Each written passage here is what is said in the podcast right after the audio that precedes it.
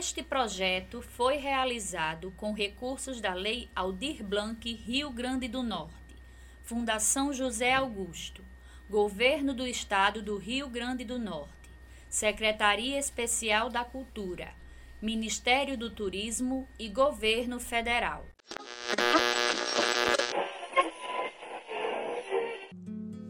O sol, o céu e o mar. Cada canto eu encontro razões para um sorriso.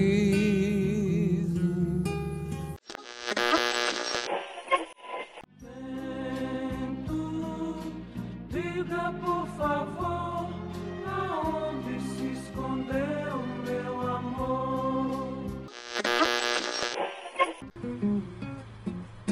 O nosso Deus em toda a sua perfeição foi caprichoso com as belezas de Natal.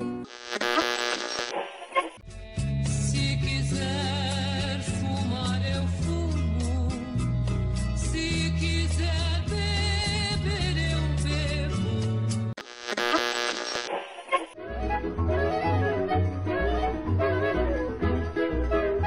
O brasileiro, quando é do choro, é entusiasmado. Quando cai no samba, não fica abafado. E é um desacato quando chega no salão. Sabem o que essas vozes têm em comum? São todas daqui, do Rio Grande do Norte. Mulheres que fizeram e fazem a história da música brasileira, nordestina e potiguar.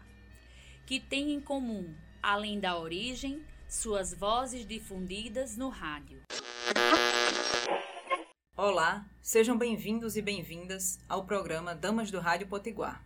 Eu sou Luana França e neste projeto vamos resgatar a memória das cantoras potiguares nas diferentes épocas do cenário cultural brasileiro e que tiveram no rádio um veículo importante de difusão de suas obras, passando pela Era de Ouro, a Geração Nordeste, as bandas baile, pelos boleros, MPB, carnaval, pelo choro e o samba. Oi, eu sou Renan Mateus e neste episódio falaremos sobre a cantora Ademilde Fonseca, a eterna rainha do choro.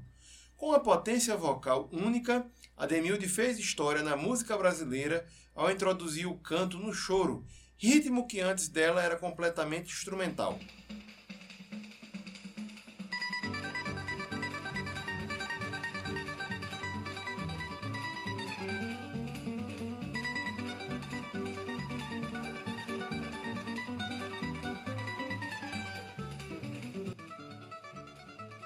Nascida na fazenda de Pirituba, na cidade de Macaíba, Ademilde Fonseca é uma das mais célebres filhas do Rio Grande do Norte. E neste ano de 2021, mais precisamente no dia 4 de março, comemoramos seu centenário. E para contar a história de Ademilde, tivemos a honra de conversar com Rodrigo Faur, apaixonado pelas grandes cantoras do rádio, jornalista, escritor, pesquisador de música brasileira e amigo pessoal de Ademilde Fonseca, que nos apresenta um pouco de seu trabalho. Eu sou Rodrigo Faur, sou jornalista, é, produtor musical, historiador da música brasileira e já fiz muita coisa em prol da música também. Já dirigi alguns shows, já produzi alguns DVDs e CDs, reedições, todas as gravadoras, quase 700 discos, incluindo 20 caixas de, com obras parcialmente completas de né, Simone, Nana Caymmi, Betânia, Elis, é, Mutantes, Jacques do Pandeiro, é, Zé da Silva, Chico Buarque, muita gente importante. Né? Nosso contato com o Rodrigo foi uma surpresa grandiosa. Ao sair para pesquisar sobre música potiguar nos sebos da cidade, o encontramos lá no Cata Livros. E com poucos minutos de conversa, tivemos o prazer de ouvi-lo falar com tanta paixão e conhecimento sobre a música brasileira e da amizade com Ademilde Fonseca. E desse encontro promovido pelo Acaso, combinamos com o Rodrigo para entrevistá-lo sobre Ademilde. Ele deu uma pausa em suas férias aqui em Natal, onde passou uns dias na casa da cantora Liz Rosa e nos brindou com fatos importantes sobre Ademilde. Rodrigo nos fala como a conheceu e sua inserção no jornalismo cultural e musical quando começou a trabalhar na Tribuna da Imprensa, em 1996, aos 24 anos de idade. Eu descobri a música brasileira com a geração da, da Betânia, da Gal, do Caetano, dessa turma, né? E só que assim, a partir dos meus 21, 22 anos, eu comecei a me interessar pelos artistas da era do rádio, porque já era a era do, do CD e aí os discos dos meus preferidos já não eram tão bons quanto os discos que eu ouvia na minha infância, adolescência. Eu comecei a achar Aí eu comecei a abrir a cortina do passado, comecei a querer descobrir mais sobre essa música dessa turma mais antiga. E aí eu, eu, fiquei, eu fiquei maravilhado com, com aquilo tudo, sabe? Aí lá era um jornal que não tinha muita competitividade com o Globo, Jornal do Brasil, os outros grandes jornais. Então a gente podia inventar a pauta que fosse, que estava tudo bem. E aí eu resolvi, tinha um subeditor, que ficou meu amigo Antônio Abreu, que adorava também os cantores antigos e falava muito deles, eu também estava numa fase de querer conhecer. Aí foi uma loucura, porque eu comecei realmente a, a a ir atrás dessas pessoas e fazer matérias com essas pessoas. Eu me lembro que a Ademilde, por um breve período, ela participou do grupo As Eternas Cantoras do Rádio é, e chegaram a gravar o terceiro disco delas, o terceiro disco. E ela, ela cantava ali umas três músicas. E a gente fez uma, uma entrevista com todas elas. E ali foi a primeira vez que eu tive, assim, entrevistando a Ademilde. E aí pronto, sempre que tinha alguma coisa a gente acabava se encontrando, uma, um evento ou outro, não sei o quê. Aí eu anos mais tarde, aí a gente pula aí mais uns, é, uns bons anos, foi 2008, quer dizer, 10 anos depois, mais ou menos, eu fui para a rádio MPB FM e fiz um programa chamado Sexo MPB, em cima do meu livro História Sexual do MPB. E, e aí, no, na abertura desse programa, tiveram a ideia de fazer uma festa assim, no, no, Centro Cultural Carioca, tipo assim, um barco musical vivo que tinha lá. E fecharam o Centro Cultural Carioca pra gente fazer essa festa de abertura do programa. Aí eu resolvi chamar pessoas que eu gostava, assim, da música. Chamei a Demilde, chamei o Miltinho, chamei o Unimato Grosso, chamei as Frenéticas, chamei a Fátima Guedes, chamei... Aí, de repente, Beth Carvalho, e todo mundo tava lá, sabe? Aí eu, chamei essas pessoas no palco, algumas pra fazer uma entrevistinha e não sei o que, e todo mundo deu canja. Aí eu descobri o filão sem perceber. Eu falei, bom, eu acho que eu já tenho algum prestígio, né? Porque se essas pessoas todas vieram aqui, né? É porque gostam de mim. E desde então, a parceria não parou. Aí a Demilde começou a ser meu talismã, porque assim, ela, ela foi no lançamento do meu livro do Calbi em 2001, ela foi no meu, no meu lançamento da revista do rádio é, em 2002, depois ela foi no História Sexual em 2006, depois ela foi no lançamento é, esse, né, da minha festa de 2008. Depois ela foi na festa de um ano do programa em 2009. Depois ela foi na festa de dois anos do programa em 2010. Então, toda vez que a Demilde vai é um sucesso meus lançamentos. Eu dizia para ela que era meu talismã, entendeu? Numa época em que o rádio era o grande veículo de comunicação e motor da música popular brasileira, a Demilde passou pelas principais emissoras nacionais, a Rádio Nacional, Rádio Tupi e Meirink Veiga, com uma carreira em alta entre os anos 40 e 50. E dessa amizade com Ademilde surgiu o interesse de Rodrigo Faur em organizar uma coletânea voltada às grandes divas do rádio, com o primeiro CD dedicado a Ademilde Fonseca. Uma coisa interessante que tem a ver com isso, assim, eu achava Ademilde uma figura tão interessante, tão importante, tão única na música brasileira, que eu achava um absurdo não ter um produto dela, sabe, assim, CD. Não tinha nada até então. Aí eu criei na EMI uma série chamada Super Divas, só para homenagear a Demilde. Então, o dela, inclusive, era duplo. Eu queria privilegiar com essa série coletâneas músicas que não tinham saído em CD. Uma ou outra, sucesso sim, mas a maioria não tinha saído. Aí o da Dalva, que gravou a vida inteira na Odeon, eu quis fazer duplo. E o da Demilde também, que embora não tenha sido a gravadora mais importante dela, tinha muita coisa que eu podia ceder de outras gravadoras, inclusive, colocar nesse projeto. Pois bem, eu consegui, Inclusive, teve um LP que ela gravou na Odeon só em homenagem a Carmen Miranda, a lá Miranda, 58, que eu botei inteiro.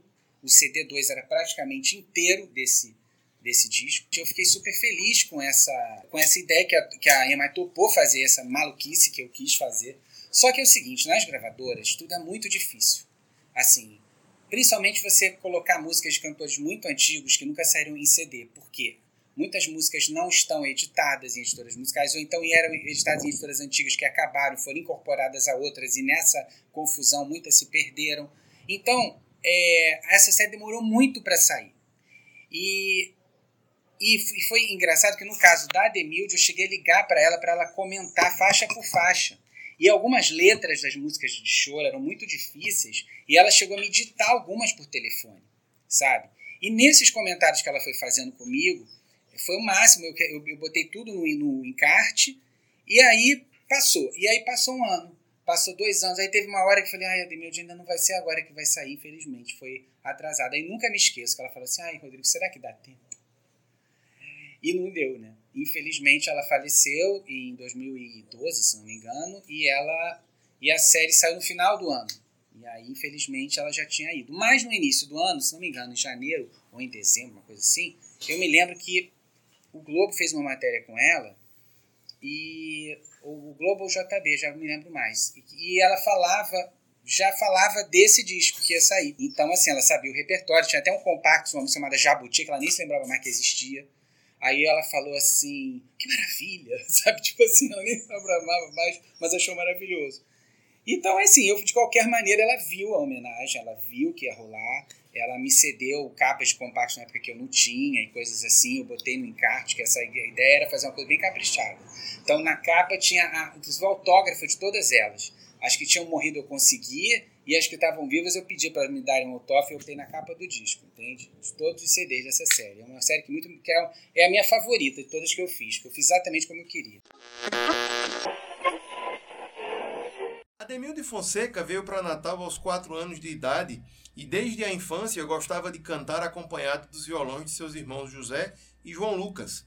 Contudo, enfrentava a resistência do pai, que não queria vê-la metida com músicos e serestas. A Demilde ela era uma mulher daqui de Natal, né, uma cidade muito conservadora na época, né? E é, para vocês terem uma ideia, ela ela conta isso em entrevistas minhas, né, que ela, o pai dela não queria que ela cantasse.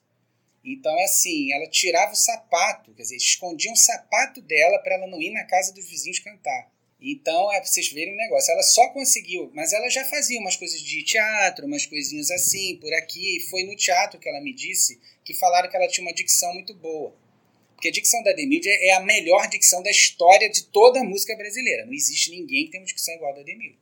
E uma velocidade igual a dela de falar as coisas, você entender tudo que ela canta. É, é surreal. Só a partir dos 17 anos, e já casada com o violonista Naudimir Gideão Delfino, Ademilde pôde se dedicar efetivamente à música. Muitas mulheres que enveredavam pela arte naquela época sofriam um enorme preconceito, e grande parte encerrava a carreira após o casamento. Com Ademilde, a situação foi diferente. Seu marido, também músico, não a impediu de cantar. Aí o que aconteceu? Um dia, ela, ela, aí ela se casou e foi para o Rio de Janeiro. E nisso ela conseguiu até ter sorte de ter casado com um marido que não brecou ela, porque isso era a coisa mais comum na época. Casou, encerrou a carreira artística. Isso aconteceu com muitas cantoras, né? Que se casaram e abandonaram a carreira. Muitas. Rosana Toledo, Ana Lúcia, uma, uma cantora de São Paulo maravilhosa, bossa nova, outra, sabe? Várias cantoras tiveram um breve período, sabe? outras também foram sabotadas pelo marido, como eu, eu acabei de descobrir a Dalva de Andrade Viva, que é uma cantora do Rio, com 86 anos, que também é, me contou que o marido, que era, empresa, era o marido empresário, quando ela resolveu se, se desquitar dele, falou assim: Eu vou acabar com a sua carreira. Machismo nesse grau. E com a Ademilde, não. Ademilde e o marido, já com uma filha, mudaram-se para o Rio de Janeiro no ano de 1941. Para ajudar a família a se manter na cidade, ela decidiu fazer um teste no programa de Renato Mursi, na Rádio Clube do Brasil. E nesse teste cantou o samba Batucada da Mangueira, que fazia parte do repertório da cantora Odete Amaral, e passou. Na ocasião, foi acompanhada por Benedito Lacerda, que chamou a Demilde para cantar em festas particulares.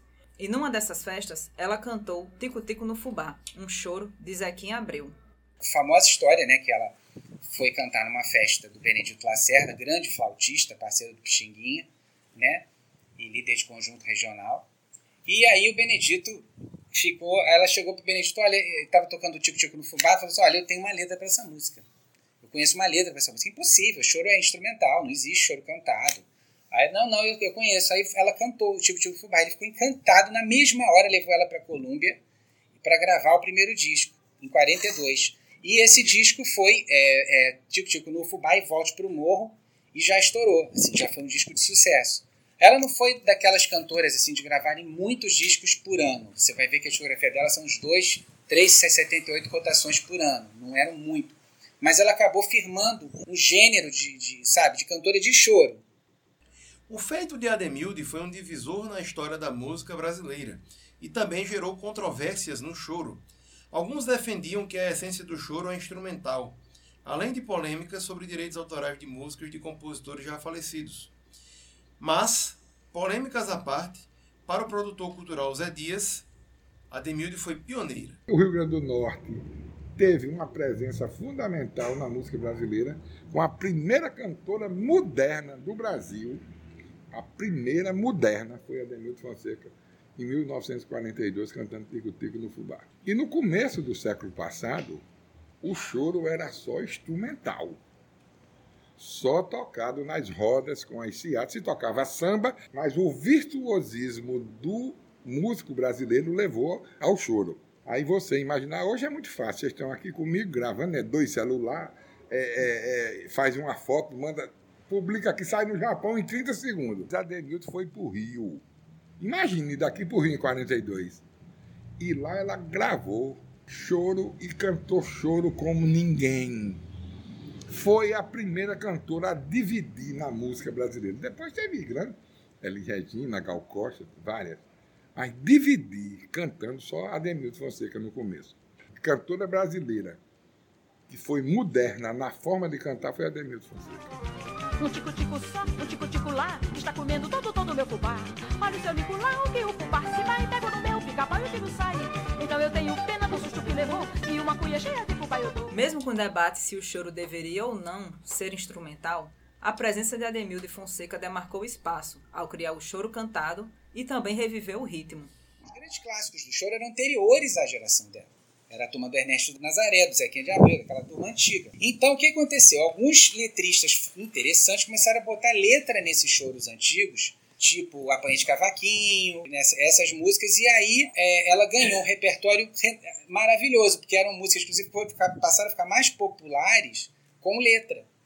Entende? O legal é que as letras que fizeram para esses choros eram letras que até hoje estão muito atuais, assim, de uma forma geral. São letras refrescantes, são letras envolventes. Não são letras rococó, assim, ela deu sorte. Porque muita coisa dessa época ficou datada em termos de letra. E as letras dos chorinhos, não. Após gravar Tico Tico no Fubá em 1942, Ademilde seguiu regravando clássicos do choro, dentre os quais Apanhei de Cavaquinho de Ernesto Nazaré, com letra de Benedito Lacerda e Darcy de Oliveira, em 1943. No ano seguinte, Urubu Malandro e de Norá, da dupla Benedito Lacerda e José Ramos. Em 1944, Ademilde assina contrato com a Rádio Tupi e em 45 grava O Que Vier ao Traço, do sambista Alvaiade.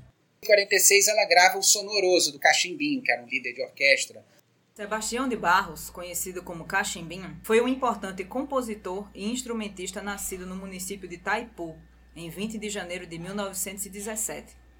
Assim como Ademilde, mudou-se para o Rio de Janeiro e foi mais um potiguar a fazer história no choro. Em homenagem a esses dois mestres, ouviremos um pouco de Sonoroso, composição de Cachimbinho, na voz de Triste Fonseca. eu percebi que a sua intenção era fatal. Depois do adeus não consegui conter o coração, chorei sem fazer mal. Recebo agora com surpresa a confirmação do dissabor. Você partiu deixando amarga minha vida, minha alma dolorida com o fim do nosso amor. Pois é, então assim, a Demi teve essa sorte de ter caído no gosto do público, né, de fazer uma coisa diferente que ninguém fazia, ninguém cantava choro, e ela meio que criou um gênero na música brasileira, porque o máximo que você tinha antes eram os samba-choros, que a Carmen Miranda cantava, o Almirante, entendeu? Mas era uma coisa meio híbrida. Agora, essa coisa tão acelerada do chorinho, que na verdade, na época chamava chorinho. Hoje, se você chegar no Rio e falar chorinho, o pessoal capa você, né? Que eles odeiam, é choro. Mas ela acabou sendo a rainha do chorinho mesmo, que era como vulgarmente o pessoal chamava. E ela seguiu dando voz a mais clássicos da música brasileira. E aí, em 50, ela grava também Derrubando Violões, que é uma música do Maestro Carioca, que é um choro lindíssimo também, uma música linda. E aí, o Brasileirinho, do Valdir Azevedo, com letra, né? Que ele já tinha lançado o instrumental. Ela me vem, faz a letra e é um retumbante sucesso.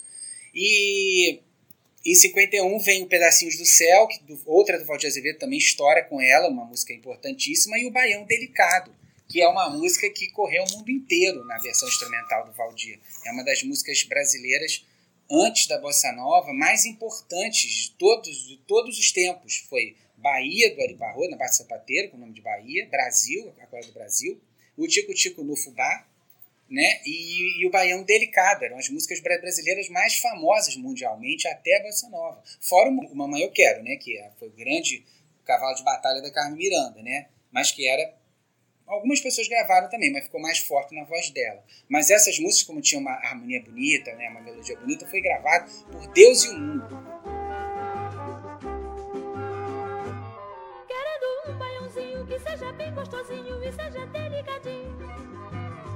Escute com atenção, aqui está o baião falando ao coração. Veja como ele é tão delicado. Vocês ouviram um trecho da música Delicado, de Valdir Azevedo, na voz de Ademil de Fonseca. E como o Rodrigo falou, uma das canções brasileiras mais difundidas no mundo. Além disso, é inegável que Ademilde foi uma mulher avançada para sua época e transmitiu isso na música Dono de Ninguém. Nos anos 50, por exemplo, ela gravou uma música do Maestro Carioca, Dono de Ninguém, que era uma música feminista para a época. Você é meu amor, mas não é meu senhor, sabe? Então, tinha, é por isso que eu te falo, ela deu sorte, porque o repertório dela não era muito grande, mas ela, ela deu sorte de gravar canções que as letras não ficaram obsoletas, entende? Então tem músicas muito boas. Nesse passo, que é um, um baião também, que ela fala mil palavras por minuto, assim, você é impressionante. Aí depois gravou o Rio Antigo, que é o machixe lindo do Altamiro Carrilho, talvez a música mais importante dele. Que aí, aí você vê, assim, a musicalidade da, da, era assombrosa, não só o ritmo que ela tinha, facilidade de, de cantar muitas palavras por minuto, mas também ela de uma afinação, Ademil, que é uma coisa assim impressionante. Tem no YouTube, vocês procurem o Machista Rio Antigo, é, do, do Altamiro Carrilho, fizeram um clipe lindo com imagens do Rio Antigo. É uma coisa tão comovente, sabe? É uma coisa tão linda ela cantando aquilo, porque aí você vê realmente a, a, a afinação dela, a musicalidade dela, sabe? Essas músicas também sonoroso que eu falei, sonhando, não são músicas tão, não são músicas rápidas, são músicas românticas. Sonhando só por você, amor. É, é uma coisa linda, sabe? Assim. Nos anos 40 e 50, o auge do choro já tinha passado e outras tendências se firmavam na música brasileira, a exemplo do baião e o samba canção. Mas nesse período, ela chegou a gravar discos importantes como Alá Miranda, de 1958, e Voz Mais Ritmo, de 1959, e choros famosos já na década de 60. Porém, o estilo dela foi caindo em desuso, né? É, porque vieram os novos modismos. Ela já era diferente para mesmo para os anos 40 e 50. Porque o choro não, não era mais sucesso. Mas ela ainda, né? Os baiões, ela gravou alguns baiões, porque estava na moda e tudo, mas o delicado era um baião, e estava no auge do baião. Mas, assim, já não era uma. Então, o que, que houve? Ela, aí você vê, em 58 ela faz o primeiro LP. O LP dela foi o quê? O Aloysio de Oliveira a Carmiranda morreu, ele era do bando da Lua, 55 ela morre, ele volta para o Brasil, vai ser diretor da, da Odeon, quis fazer uma homenagem a Carmen, viu que tinha, ela era boa para essas músicas brejeiras, chamou a Ademilde, pediu meio que ela cantasse de uma maneira parecida com a Carmen. Qual era a cantora? Ele não ia chamar a Marlene para fazer isso, que não ia topar. Então ela chamou a Ademilde, a Ademilde topou e fez. E é um disco que eu acho que ela canta melhor que a Carmen, inclusive. É um escândalo. Coisa assim que você não acredita, um disco tão bonito. Mas aí já não era aquela cantora, sabe? Os LPs já não, eram, já não faziam sucesso com ela, porque ela já não era cantora da, da vez, entendeu? Já era uma coisa para saudosista. Aí ela faz também outro disco chamado Voz Mais Ritmo igual a Demilde na Philips. Depois ela faz choros famosos que ela regrava, um monte desses choros já com a tecnologia melhor. É um disco perfeito, impagável, lindo, deslumbrante. É um disco choros famosos. É maravilhoso. Aí ela fica uma coisa assim, ela já vai, aí ela já vai se distanciando um pouco, sabe? Ela já vai ser aquela cantora bissexta que aparece de vez em quando.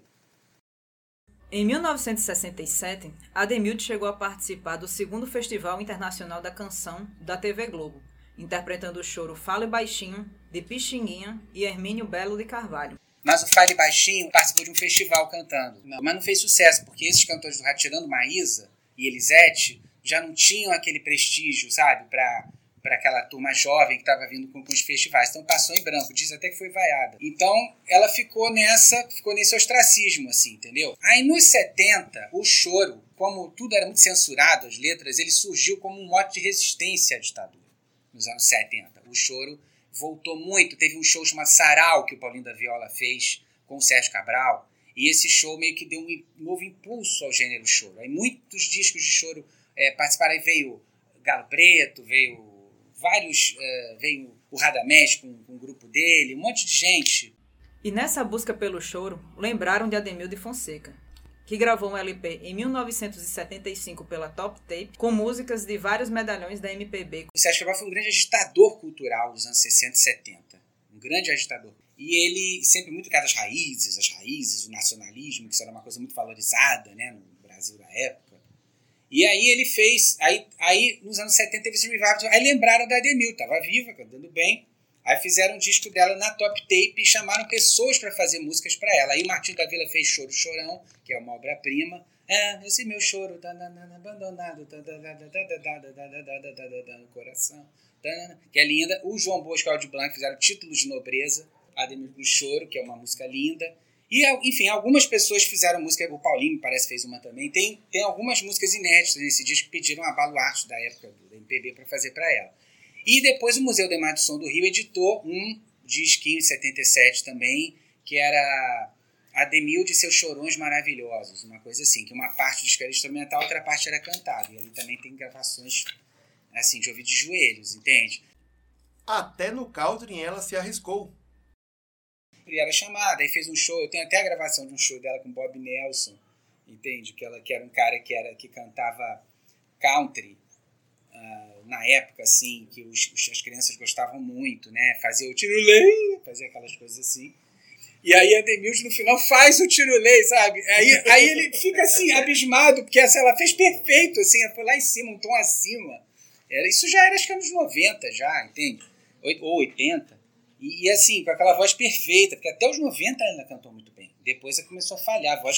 Primeiro os tons eram altíssimos. Né?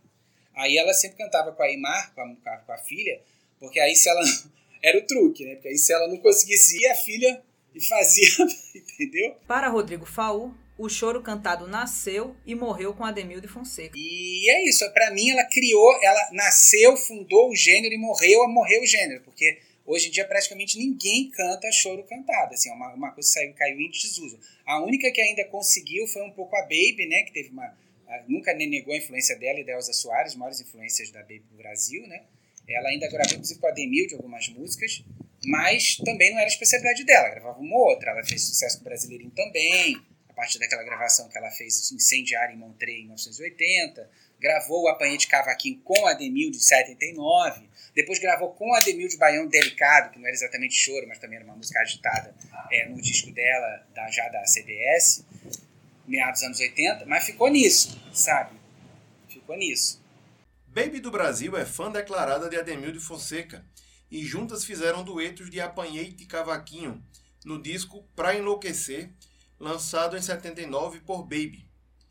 Cantaram Delicado no disco Sem Pecado e Sem Juízo em 85 e Choro Chorão, faixa presente na coletânea Eternas Cantoras do Rádio de 1998. Em 2010, Baby organizou o show O Cantar da Mulher Brasileira, e dividiu o palco com Elza Soares e Ademilde Fonseca no Teatro do Sesc Vila Mariana, em São Paulo. Mas a energia Ademilde teve até o fim, porque assim, ela era uma mulher sempre impecável, sempre muito arrumada, sempre muito bonita, sempre muito assim, sexy, sabe? E muito sedutora, até o fim. Você vê que ela fez, dois dias antes de morrer, o sarau do Chico Pinheiro, aquele programa, ela estava impecável, sabe? Sempre muito lúcida, muito divertida. Era uma mulher também, apesar de se dizer evangélica, mas é assim, ela tinha um monte de viadeiro todo adorava ela, e ela adorava o ser gay, adorava ela, e ela adorava o ser gay. Então, assim, ela era cabeça aberta para uma mulher da idade dela, uma mulher que morreu com 91 anos, sabe? Era uma mulher à frente, né? Uma... Ademilde cantou até o fim. Sua última apresentação foi no programa Sarau, apresentado por Chico Pinheiro quando canta ao lado da sua filha Eimar. Ela faleceu na cidade do Rio de Janeiro em 27 de março de 2012. Ser artista é um pouco mais do que saber cantar. É, é, é, sabe, é toda uma performance que você tem, é toda uma sedução. O artista vem de sonho, entendeu?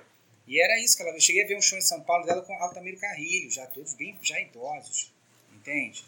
Então, assim, mesmo ela falhando já a voz, assim, assim, as pessoas não conseguiam desgrudar o olho dela, sabe?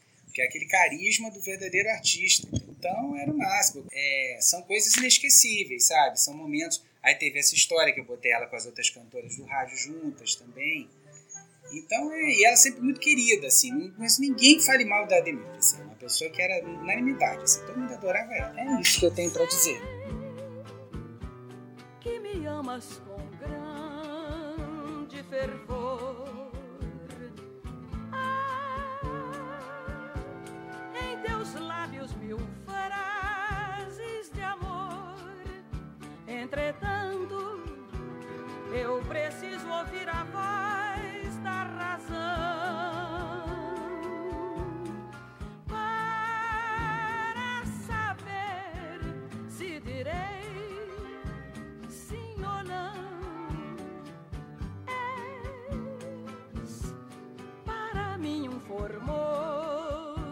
Troféu.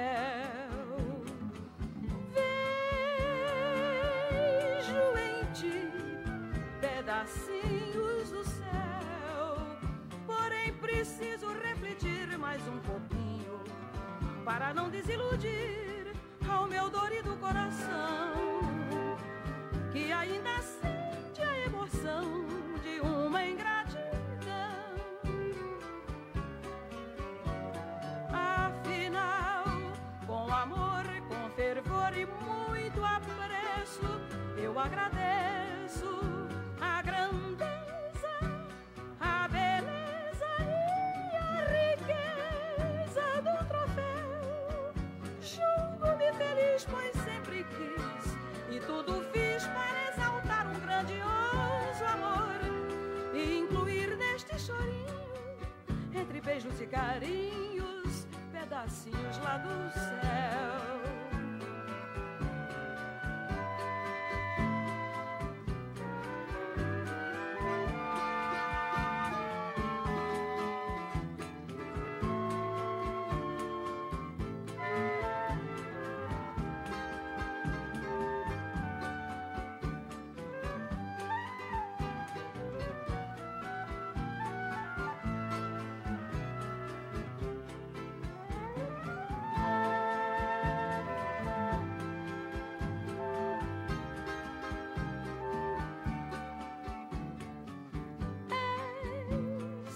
Agradecemos Rodrigo Faur pela generosidade em compartilhar conosco as memórias de Ademilde nesta riquíssima entrevista. Quem quiser saber mais pérolas da música brasileira, deixamos o convite para acompanhar no YouTube o canal Rodrigo Faur Oficial.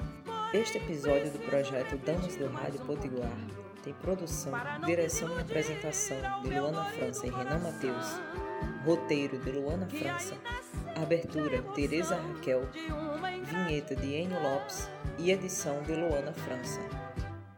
Este projeto foi realizado com recursos da Lei Aldir Blanc Rio Grande do Norte, Fundação José Augusto, Governo do Estado do Rio Grande do Norte, Secretaria Especial da Cultura, Ministério do Turismo e Governo Federal.